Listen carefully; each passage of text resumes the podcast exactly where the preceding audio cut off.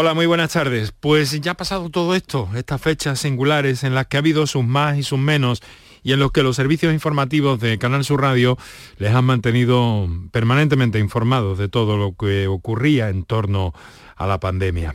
Ya ha pasado todo esto y estamos rematando una semana en la que hemos estado con ustedes con distintos contenidos de los que habitualmente nos ocupan y que el próximo lunes van a volver, eh, digamos que a la normalidad, el día 10, ¿no? Estaremos en directo a partir de esta hora, ahora no obstante, y hoy en edición viernes hasta las seis y media de la tarde, aquí seguimos por tu salud. Canal Sur Radio te cuida. Por tu salud. Por tu salud con Enrique Jesús Moreno.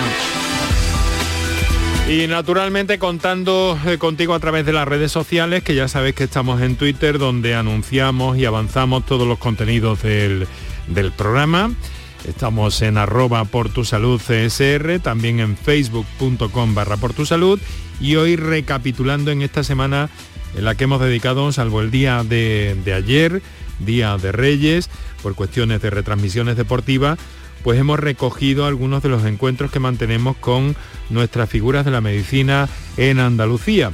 Hoy con un, eh, con un especial eh, recuerdo también para una figura fundamental, sobre todo en el estudio de la diabetes. Así que eso nos va a ocupar en el día de hoy hasta las seis y media de la tarde. Muy buenas, muy buenas tardes y muchas gracias por estar a ese lado del aparato de radio. Canal Sur Radio te cuida. Por tu salud con Enrique Jesús Moreno. Doctora Marieta Martínez Broca, especialista en endocrinología y nutrición, es jefa del Servicio de Endocrinología y Nutrición del Hospital Universitario Virgen Macarena de Sevilla directora del Plan Integral de Diabetes de Andalucía y profesora en la Universidad de esta ciudad, de Sevilla, donde estudió medicina también, aunque llegaba de Galicia, pero eso lo explicaremos un poquito más adelante. También forma parte del Comité Institucional de la Estrategia en Diabetes del Sistema Nacional de Salud y del Grupo de Expertos en Endocrinología para la designación de centros y unidades de referencia del sistema eh, sanitario. Eh, premio a la mejor residente de su promoción. Lo hizo en el Hospital Virgen del Rocío. Formación POSMIR que incluyó una estancia predoctoral en el Departamento de Endocrinología y Metabolismo de la Universidad de Pittsburgh en Estados Unidos.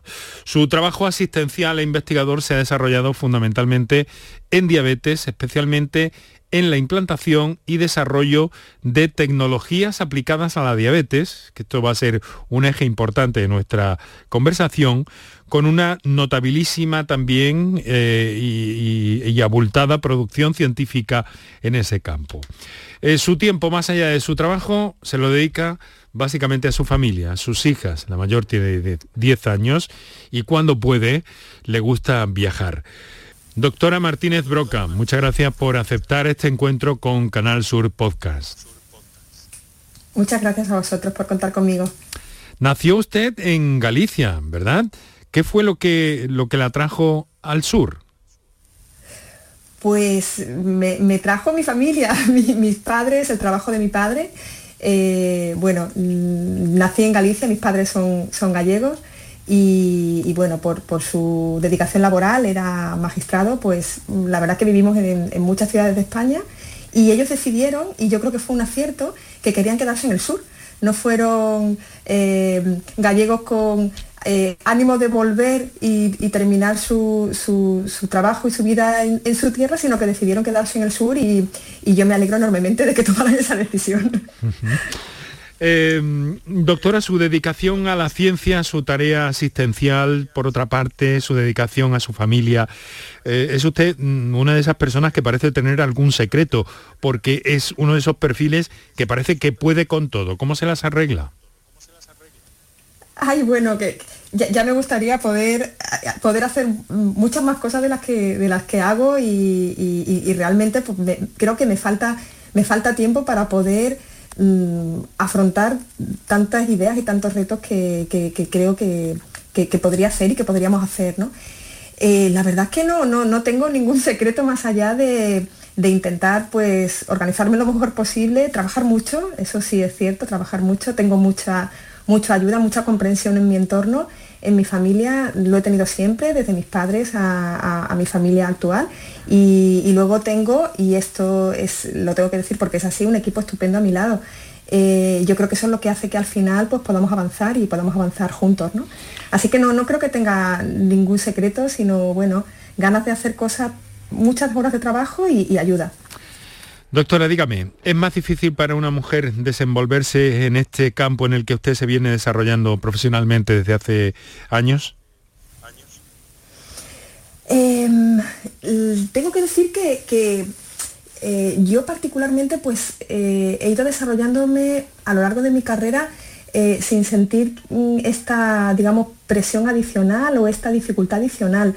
Em, probablemente por, lo, que he dicho, lo que he dicho anteriormente, porque en mi entorno familiar desde el principio mm, se me ha facilitado y, se me ha impulsado mucho a, que tanto yo como mis hermanas pues eh, nos eh, desarrollásemos de forma completa en nuestro ámbito académico y en, nuestros estudios, en nuestro trabajo. Y, la verdad es que, bueno, eh, no he sentido esa esa dificultad eh, a la hora de mi desarrollo, digamos, académico y de mis estudios por, este motivo. Eh, es cierto que, bueno, la, vida y, la vida familiar y, el desarrollo de la familia, pues sí que te, eh, te pone algunas dificultades adicionales, ¿no?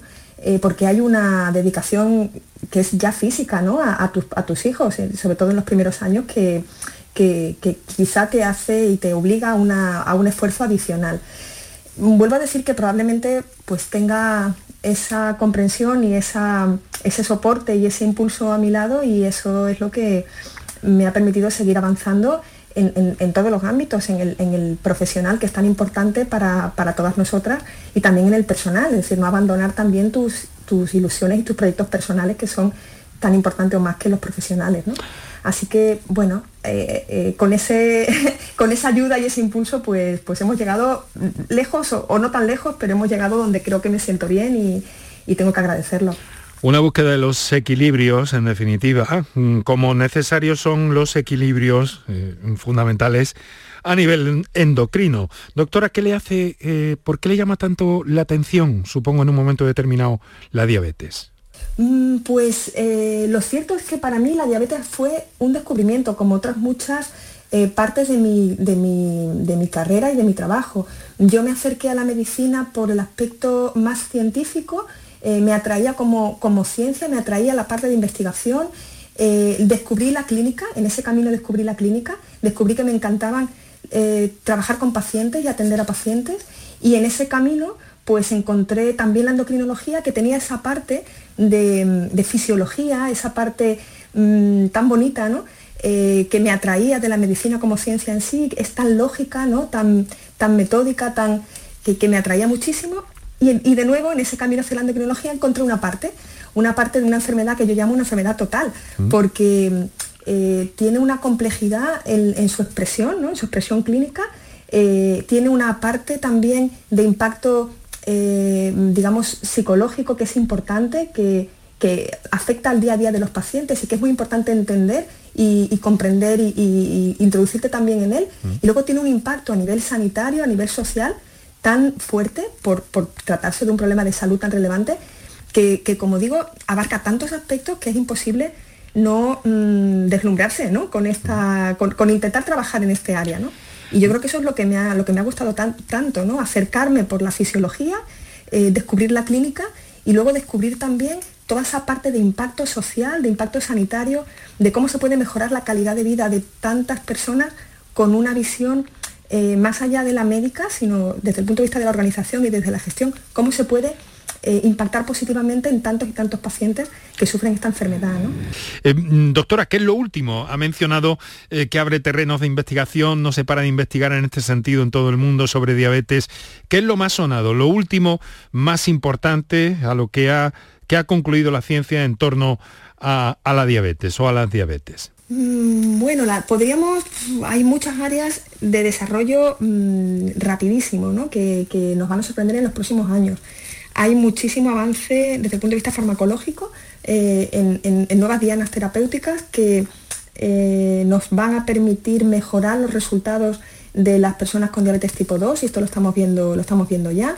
hay muchísimo desarrollo tecnológico que también comentaba al principio, Mm, fundamentalmente en la diabetes tipo 1, nos hace tratar y ver a la, diabetes de otra manera. Eh, nada que ver con lo que yo manejaba hace cinco años y no estoy hablando de hace tanto tiempo, o sea que, es, una transformación absoluta eh, y tiene que ver con la innovación tecnológica. Eh, y luego lo que yo aventuro y lo que creo que, sí que va a suponer una transformación importante es más allá de las innovaciones tecnológicas o las dianas terapéuticas o farmacológicas, es la forma en que creo que vamos a tratar la diabetes aprovechando toda la información que se está generando.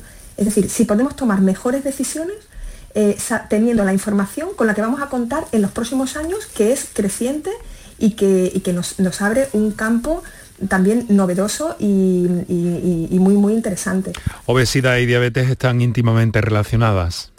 Obesidad y diabetes tipo 2 eh, están íntimamente relacionadas, son, eh, son hermanas, ¿no? comparten los mismos factores, factores de riesgo, eh, comparten la misma trayectoria. ¿no? Mm, tratar la diabetes y prevenir la diabetes es tratar y prevenir la obesidad y, no, podemos, no podemos separar una de otra. ¿no? Entonces, son hermanas, son hermanas eh, que unidas son muy, muy peligrosas. Ha mencionado el, eh, verbo eh, mágico, ¿no? Prevenir, prevención. Entonces, ¿se puede prevenir la diabetes? ¿Cómo? Se, puede prevenir la diabetes tipo 2, sí, se puede prevenir. No, no tenemos herramientas de prevención de diabetes tipo 1, pero sí la, diabetes tipo 2, pues con una serie de medidas que, que creo que conocemos y que probablemente sean mm, más difíciles de, implantar de lo, que, de lo que pensamos porque tiene que ver con los cambios en estilos de vida y los cambios en la forma en que vivimos no son fáciles. Son posibles, pero no son fáciles. Eh, se puede prevenir fundamentalmente eh, para la diabetes tipo 2 haciendo prevención de la obesidad. Y la prevención de la obesidad pasa por eh, mantenerse con un mm, peso, evitar el sobrepeso y la obesidad, es decir, una alimentación saludable, pobre en calorías, pobre en determinados tipos de grasas, una alimentación basada en la dieta mediterránea, actividad física regular, evitar, como digo, sobrepeso y, obesidad y luego mantener eh, también una serie de estilos de vida saludables que previenen no solo la obesidad, sino también otras enfermedades crónicas y que es importante mm, adquirir desde, desde edades muy, muy jóvenes, desde la infancia, ¿no? transmitir estos eh, mensajes de estilos de vida eh, saludables desde, desde, que somos niños o incluso desde, desde antes, ¿no? ya en los, eh, hijos de, madres con sobrepeso, obesidad o con trastornos metabólicos pueden ya tener una predisposición a sufrirlos cuando, cuando nacen y, la prevención empieza ya desde, desde tan pronto. ¿no? Así que es fundamental transmitir estos estilos de vida saludables y defender y, y, continuar con nuestro patrón de alimentación, que es una joya, ¿no? que es nuestra dieta mediterránea. Pero algunas cosas sí que se están tomando, sí que se están haciendo y que yo supongo que un plan como el de e integral de la diabetes de Andalucía que usted dirige, de alguna forma va considerando ya todos estos aspectos, ¿no? O, por dónde va la línea de ese plan actual de diabetes en Andalucía, profesora? Pues eh, bueno, en nuestras em, eh, líneas principales dentro del, plan de diabetes que ya eh, actualizamos y, así, y pasa el tiempo rápido, ¿no? Actualizamos ya hace eh, a finales del 2016, pues pasa por fundamentalmente líneas relacionadas con la detección precoz, con la prevención de complicaciones, como estábamos apuntando, y trabajamos intensamente en programas de detección precoz por ejemplo, la retinopatía diabética, con un programa de retinopatía diabética muy potente y que, y que bueno, ha permitido reducir las tasas de ceguera en Andalucía de una forma muy llamativa y, esto yo creo que es algo de lo que tenemos que sentirnos todos muy, muy orgullosos. Eh, trabajamos mucho por potenciar la educación terapéutica, la educación en diabetes es indispensable. Eh, tenemos que dotar a las personas con diabetes y a las personas que las cuidan de las eh, herramientas para ser autónomos en el control de su enfermedad. Y esto se consigue con estas herramientas de educación diabetológica. La diabetes es una enfermedad que, que, contamina, entre comillas, toda tu, todo tu día, ¿no? Eh, te obliga a tomar decisiones continuamente y en esa toma de decisiones pues necesitas ese conocimiento y esa autonomía para, poder manejarte en el día a día y, conseguir buenos resultados. Es por tanto una enfermedad eh, controlable por todo lo que por todo lo que nos dice, ¿verdad? Sí, sí, con esfuerzo y con, con, pero por supuesto que sí.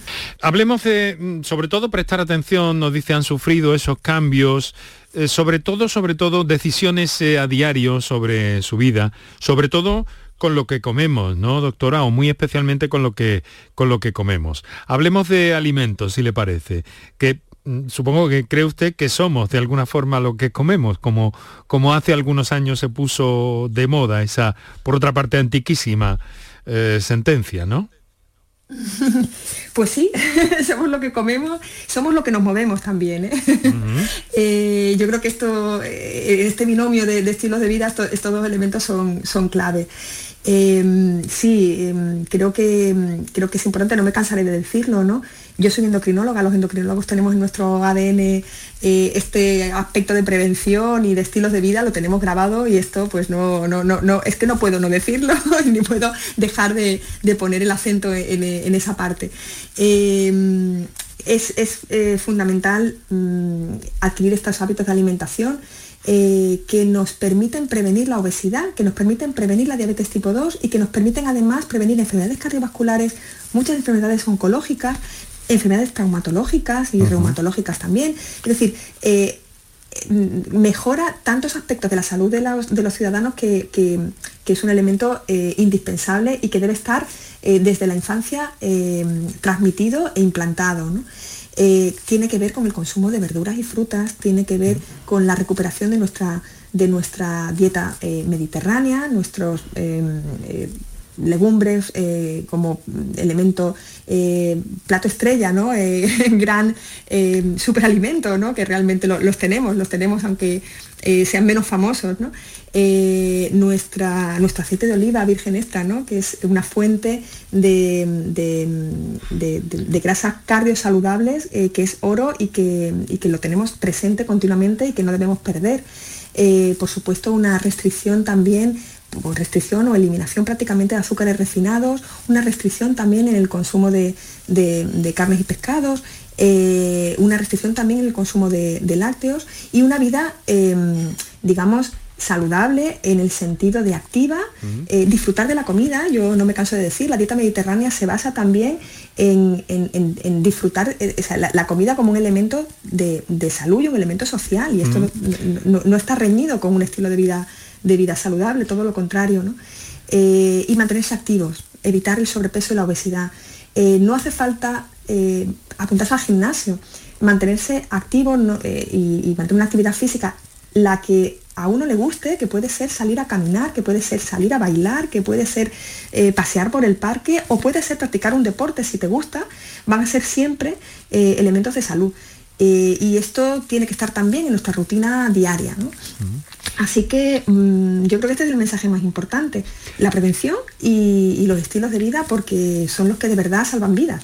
¿Y le parece que está funcionando este mensaje? Porque a mí me da la impresión eh, un poco de que además con toda esta, ya sabe, toda esta confusión que hay de alguna forma con eh, dietas veganas, dieta cetogénica, dieta paleolítica, este barullo que es y un largo etcétera. Eh, cuando mm, la ciencia puede dar una respuesta, de hecho lo hacen ustedes, ¿no? Más concreta este mare magnum, ¿no? Pero ¿por qué no cuaja la idea? Al menos esa es mi impresión. No sé si usted tiene otra. Sí, sí, sí, eh, es así. Parece que tiene más no sé cómo decirlo, más tirón o, cala más otro tipo de mensajes, ¿no? Cuando realmente eh, no me canso de decir que tenemos la mejor dieta eh, con la que podemos contar, la que ha demostrado una, mm, sin duda, eh, una prevención en eventos cardiovasculares, en, problemas oncológicos, una reducción de la mortalidad a unos niveles incuestionables. Eh, de hecho, eh, bueno, mm, creo que otras culturas y la cultura anglosajona, por ejemplo, y en Estados Unidos, que eh, prácticamente la dieta mediterránea pues no tenía pues ni el llamémosle el tirón o el, interés que realmente se merecía, pues se han creído absolutamente el, mensaje científico porque es, es rotundo y, entra ya con mucha fuerza con, esa, con ese mensaje. ¿no? Yo creo que, mm, que quizá pues, eh, nuestra misión también en el ámbito de la divulgación, y yo lo siento así, que es también mi obligación, es aprovechar cada momento, cada contacto, cada acto médico para, más allá de la patología que estés tratando en ese momento, hacer siempre un, llamamiento y, un, recordatorio eh, de este patrón de alimentación eh, que no debemos perder y que debe desarrollarse no en la persona que tiene una enfermedad, sino en todo su ámbito familiar, que es la forma de verdad de generar salud en el entorno. el, mejor favor que podemos hacer a una familia de una persona con diabetes eh, es que toda la familia adquiera ese hábito de alimentación, no solo por la persona que tiene diabetes, sino por todos. Eh, entonces, bueno, yo creo que es una labor muy importante y, os agradezco que nos deis la oportunidad de, divulgarlo, porque... Interesante. yo siempre digo que nos faltan nos faltan a veces micrófonos, ¿no? Y nos faltan altavoces para, para poder llegar a más gente y que esto realmente cale, ¿no? Bueno, ha mencionado el caso de Estados Unidos, donde usted estuvo un periodo de tiempo también eh, durante su formación y demás. Eh, ¿Cuántas veces hemos visto en las películas pedir esas hamburguesas con, con batidos de vainilla o de fresa, ¿no?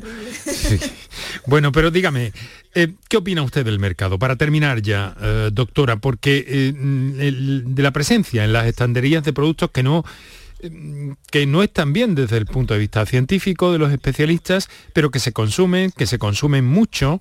¿Esto mm, se puede parar de alguna forma? ¿Cree que es posible regular de algún modo ese mercado, tirar para otro lado? Hay algunos intentos, pero yo no sé si terminan de cuajar. ¿Qué haría falta para eso? Pues mm, yo creo que en, ese, en este abordaje eh, creo que hace falta una visión integral. Eh, el problema de la obesidad es mucho más, más que un problema sanitario. Eh, los sanitarios en este ámbito eh, lo, que aportamos es relativamente poco, un porcentaje muy pequeño de todo este problema, porque en el problema de la obesidad intervienen, como bien ha señalado, eh, otros aspectos que tienen que ver con la oferta alimentaria, por ejemplo, o tienen que ver con el urbanismo, la forma en que están diseñadas las ciudades, que dificultan mucho a veces la movilidad de los ciudadanos, y que esto es algo que está muy por encima de lo que un sanitario pueda, pueda plantear y desde luego no es, no es la fórmula, no se puede abordar un problema de salud pública como es la obesidad con la atención sanitaria, se tiene que abordar de otra manera. Doctora Marieta Martínez eh, Broca. Eh, jefa del Servicio de Endocrinología y Nutrición, Hospital Universitario Virgen Macarena, Sevilla, directora del Plan Integral de Diabetes de Andalucía y profesora en la Universidad de esta ciudad, de Sevilla. Doctora, muchísimas gracias por este encuentro. Muchísimas gracias a vosotros. Por tu salud. Escuchas Canal Sur Radio en Sevilla. Este lunes, a partir de la una de la tarde, la tertulia de la jugada de Sevilla te llega desde el nuevo restaurante Burro Tomares, con toda la información y actualidad del deporte de Sevilla. La gastronomía más canaria se cocina en Tomares, en Burro Canaglia Bar and Resto de Tomares, en la avenida del Aljarafe 1416. Disfruta de la experiencia Burro Canaglia Bar and Resto de Tomares. Te quedarás sin palabras. Una consecuencia desastrosa como el pie diabético tienen solución en Clínica CPM. La medicina hiperbárica es beneficiosa en multitud de circunstancias. Úlceras, trastornos del sueño, oncología, recuperación de deportistas. Oxigenar tu cuerpo potencia tu sistema inmunitario y eso es posible gracias a Clínica CPM. Ven a conocernos a Espartinas y recupera tu vida. Oxigena tu cuerpo en Clínica CPM. Encuentros Carrusel Taurino. Canal Sur te invita a conocer este 13 de enero los pilares de la tauromaquia a través de la charla con el diestro Pablo Aguado, uno de los toreros más destacados de los últimos años, triunfador en la Feria de Sevilla de 2019. Desde las 8 de la tarde en el Teatro Fundación Cajasol. Entrada libre hasta completar aforo, previa recogida de invitaciones en taquilla de la Fundación Cajasol. Calle Álvarez Quintero, Sevilla. Encuentros Carrusel Taurino, con el patrocinio de la Fundación Cajasol.